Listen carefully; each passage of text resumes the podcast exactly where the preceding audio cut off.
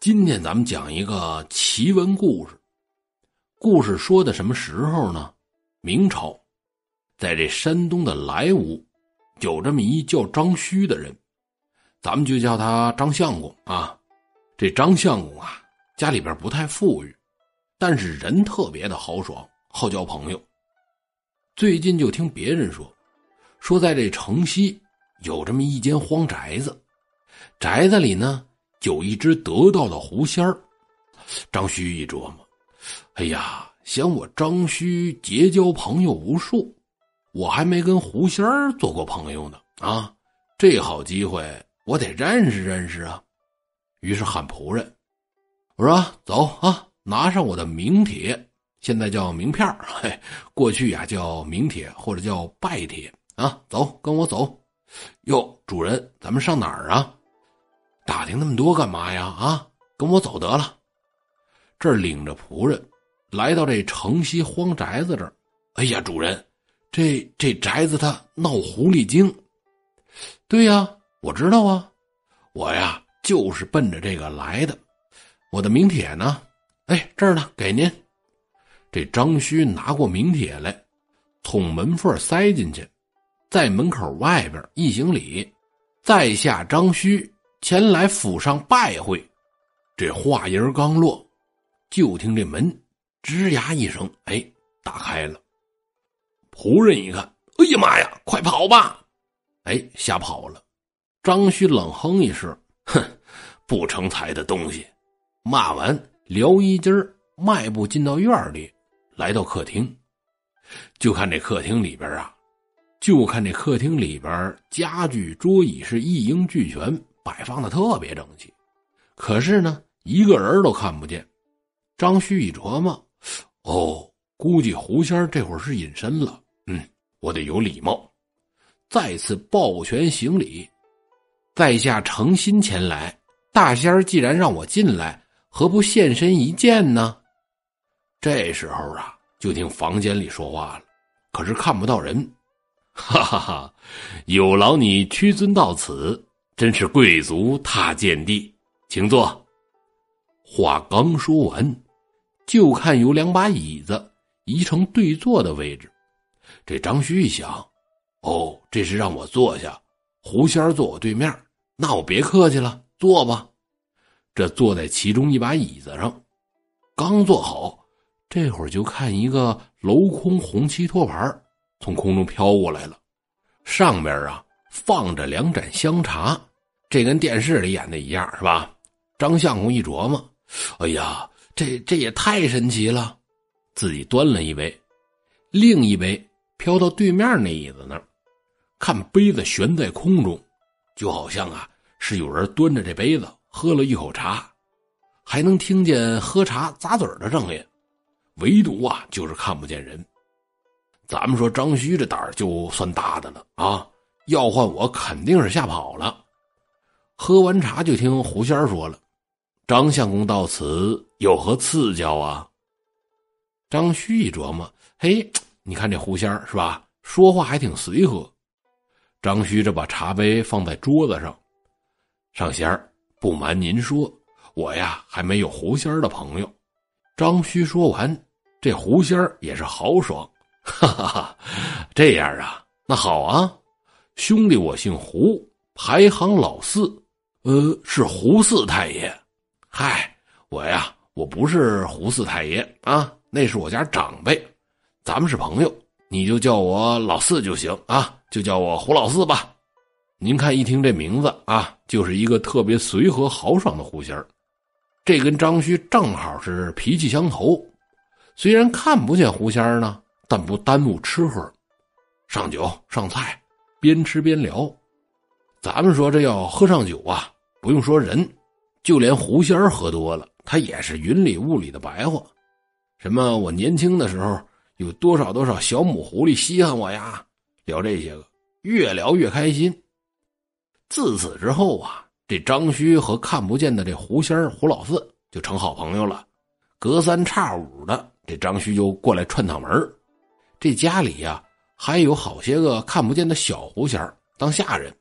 伺候着倒酒上菜，有时候这胡老四啊也上张须他们家串门去。张须也是好酒好菜的招待着，反正是一人一狐仙儿虽然看不见吧，但聊得特别好，这就成了莫逆之交，无话不谈。说有这么一天，张须喝酒的时候就问胡老四：“我说老四啊，我听说城南呐有个巫婆，说有狐仙儿帮着他给人看病，这事你知道吗？真的假的呀？”张须问完。就听胡老四咂了口酒，酒盅就干了。哎，这事儿啊，我知道啊，那个就是一骗子，他呀根本就没有狐仙儿啊！不会吧？不都说他挺灵的吗？嗨，就是假借我们狐仙的名义蒙事骗钱的。话说到这儿，就看酒壶飘在空中，把喝干的酒杯给倒上酒。然后听旁边有人就跟张旭说话了，还是看不见人啊。张相公啊，您能带小的我去这城南看看那巫婆吗？麻烦您跟我主人说一声呗。张旭一听，哦，这是老四他们家这伺候的小狐仙儿，成啊，我试试吧。这张旭就跟胡老四说：“哎，我说老四啊，我想带你手下去这城南瞧瞧。”嗨，那有什么看的呀？啊，就一骗子。哎，不是啊，你家这小狐仙啊，他好奇，这人家好容易张回嘴是吧？求我跟你说说，冲我面子，你就答应了吧。这胡老四好像琢磨琢磨，哦，这样啊。然后就听胡老四好像和仆人说话。哎，我说啊，你跟张相公出去，就这一次，下不为例，知道吗？嗯，小的知道了。嗯，好，去吧。啊，早去早回。这张须起身从荒宅子这儿出来，结果就看见一匹马跑过来了，停在自己的近前，好像有人牵着，请张相公上马。哦，好，好，好啊！张须翻身上马，走在路上。这小狐狸跟张须就说：“张相公，您瞧不见我，不过您注点意。”如果有细沙落在您的衣襟上，那就是我们跟着您呢。哦，行，知道了。这也没多远，说着话啊，这就到了这南城巫婆的家。巫婆见来客人了，这赶紧招呼：“哟，贵人光临寒舍，有何事啊？”现在在东北啊，有那些出马仙儿经常上别的出马仙儿家找事儿去啊，这叫盘道。今天张须这趟就有点这意思。来到这儿，直接就开门见山，啊，没事儿啊。听说你家狐仙儿挺灵，过来瞧瞧。这巫婆一听他这口气，就知道是来找事儿的。怎么着呀？要是一般上这儿找大仙儿瞧事儿的，上来就是，哎呀，受不了了啊！大仙儿啊，我这橙子心老憋屈了，您给查查看看咋的了？一般都是这样，是吧？张须这儿，啊，没事儿啊，过来瞧瞧。他这一张嘴就是来找事儿的口气，这巫婆可就听出来了，不高兴了。小子，你口出狂言，我家老仙儿定会给你打灾。这巫婆话刚说完，就听见“呜”这么一声，飞过来一块板砖，整歇在巫婆脸上。哎呀妈呀，这血就流下来了。巫婆这儿指着张旭：“你你你为什么打我？”嗨，你这就不讲理了啊！你瞧见我动手了，你挨打怎么还怪看热闹的呢？啊！张旭话刚说完，紧接着无数的砖头瓦块就砸过来了。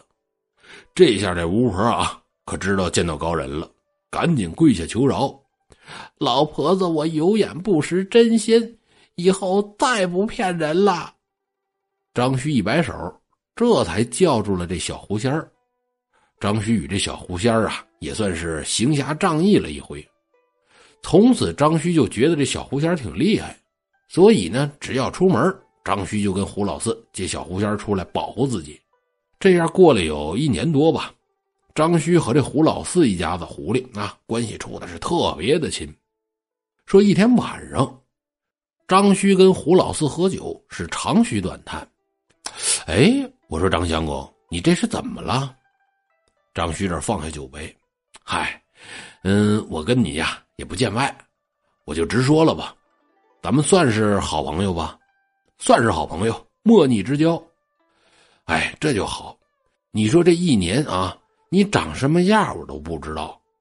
嗨，就就这事儿啊，我告诉你啊，本来呀，我觉得只要感情有啊，见不见不重要。不过今天还真得让你见见我。张旭就说了：“那那这是为什么呀？”呃，是这么回事啊。我老家呀在陕西的终南山，我打算呢回趟老家。今天让你见我一面，将来呢也好相认。听完这话，张旭四下看看，还是没人。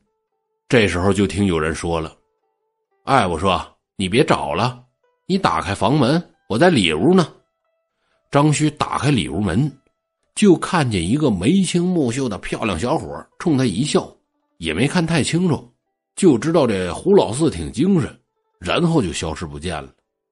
紧接着又听胡老四说话了：“我说张兄啊，现在没有遗憾了吧？”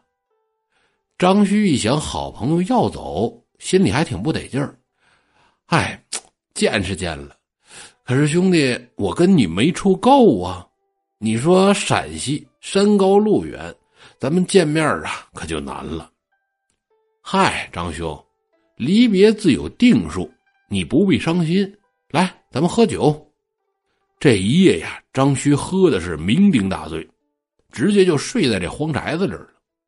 等第二天醒来再看，只剩下一间冷落的空房子，桌椅板凳是消失不见。几年之后，这张旭的弟弟在四川当官，张旭老家呢还遭灾了，他日子过不下去了，于是去四川弟弟那儿，原本指望着弟弟接济接济自己，是吧？那会儿四川呢，那是相当的穷的，自己弟弟别看当官了，他也没钱，这怎么办呢？张旭在回家的路上是一步一摇，一步一叹气儿，结果呀，他无意中就发现有个小伙骑着头毛驴跟着自己在后边。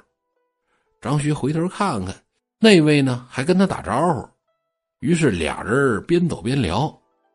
哎，我说。看你走这一道，怎么老叹气呀？张旭把原因一说，小伙子点点头。嗨，这事儿啊啊，你也别发愁。